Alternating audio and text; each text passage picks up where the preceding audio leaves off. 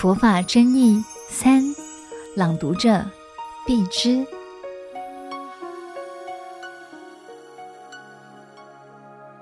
住在哪里？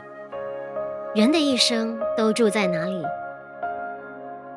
从出生到往生，大概会住过父母家、婆家、儿女家、朋友家。但真正说起来，我们一生都住在色、声、香、味、触、法里面。所谓色、声、香、味、触、法，佛教称它们为六尘，尘即尘埃的意思。因为世间上这六种尘埃会染污真性，所以啊，《金刚经》教我们不要住在六尘里面。怎么说呢？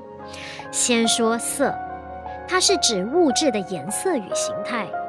有句俗话说：“色不迷人，人自迷。”形色的美丑、优劣等都不是绝对的。如果注重在色上面，就很容易产生偏差的见解与行为。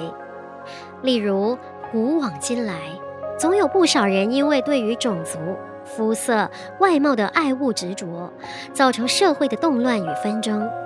其实，人、事、地、物的价值不在其外相，而在其内涵。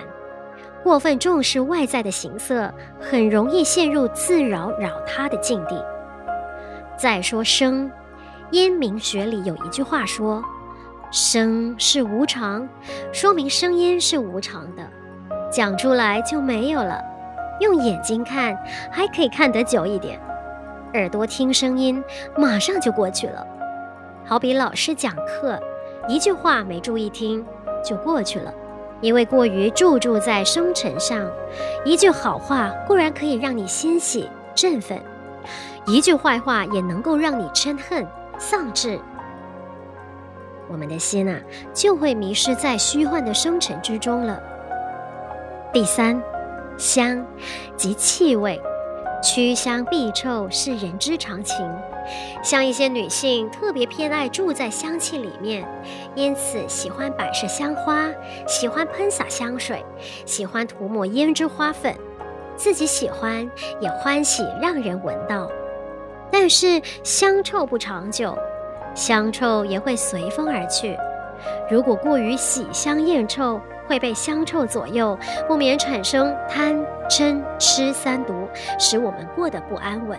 第四，味即滋味，一般人对于食物的味道多有所偏爱，比方说，我喜欢吃面、吃饭、吃年糕、吃米粉、吃各种酸甜苦辣的食物。不管你喜欢吃什么味道的饮食，但世事不能常如人愿。如果我们贪住喜乐的味道上，就会被食物掌控情绪。第五，触即感触。例如，我感觉这张床是软是硬，这块布的质地是滑是涩等等。这些感触多从比较分别而来，并非常法。如果我们执着在感触上，就会产生很多困扰。就像有的人喜欢睡软床，出差在外，如果睡到硬铺，就难以入睡了。当条件不允许的时候，对于触觉有放不下的执着，必然会影响我们正常的生活。第六，法，即抽象的名言、句意、概念。它们都是被用来指称事物的，但并非事物的本身或事物的真实属性。如果我们注重于这些概念上，不仅限制了自己的心胸视野，也很容易犯下大错。古往今来，多少暴乱事件，不都是因为当事人被某种意识形态的框框所挟缚，而造成国家的动荡？另外，再如社会上的情杀案件、家庭悲剧，往往源于爱之欲其生，恨之欲其死的强烈分别心。实际上，爱与恨往往是一体两面，不明此理，被爱恨所蒙蔽，许多憾事也就因此发生了。因此，都是因为对于法的执着，进而强化心中的分别所致。因为色声香味触法是无常，如果住在这六尘上，就会有对待比较，就会患得患失，就不能安心。所以啊，《金刚经》要我们不住生心，因为六尘是无常幻化的。你把心住在上面，就等于住在烦恼里。如果不住在世间六尘里，我们就不会比较计较。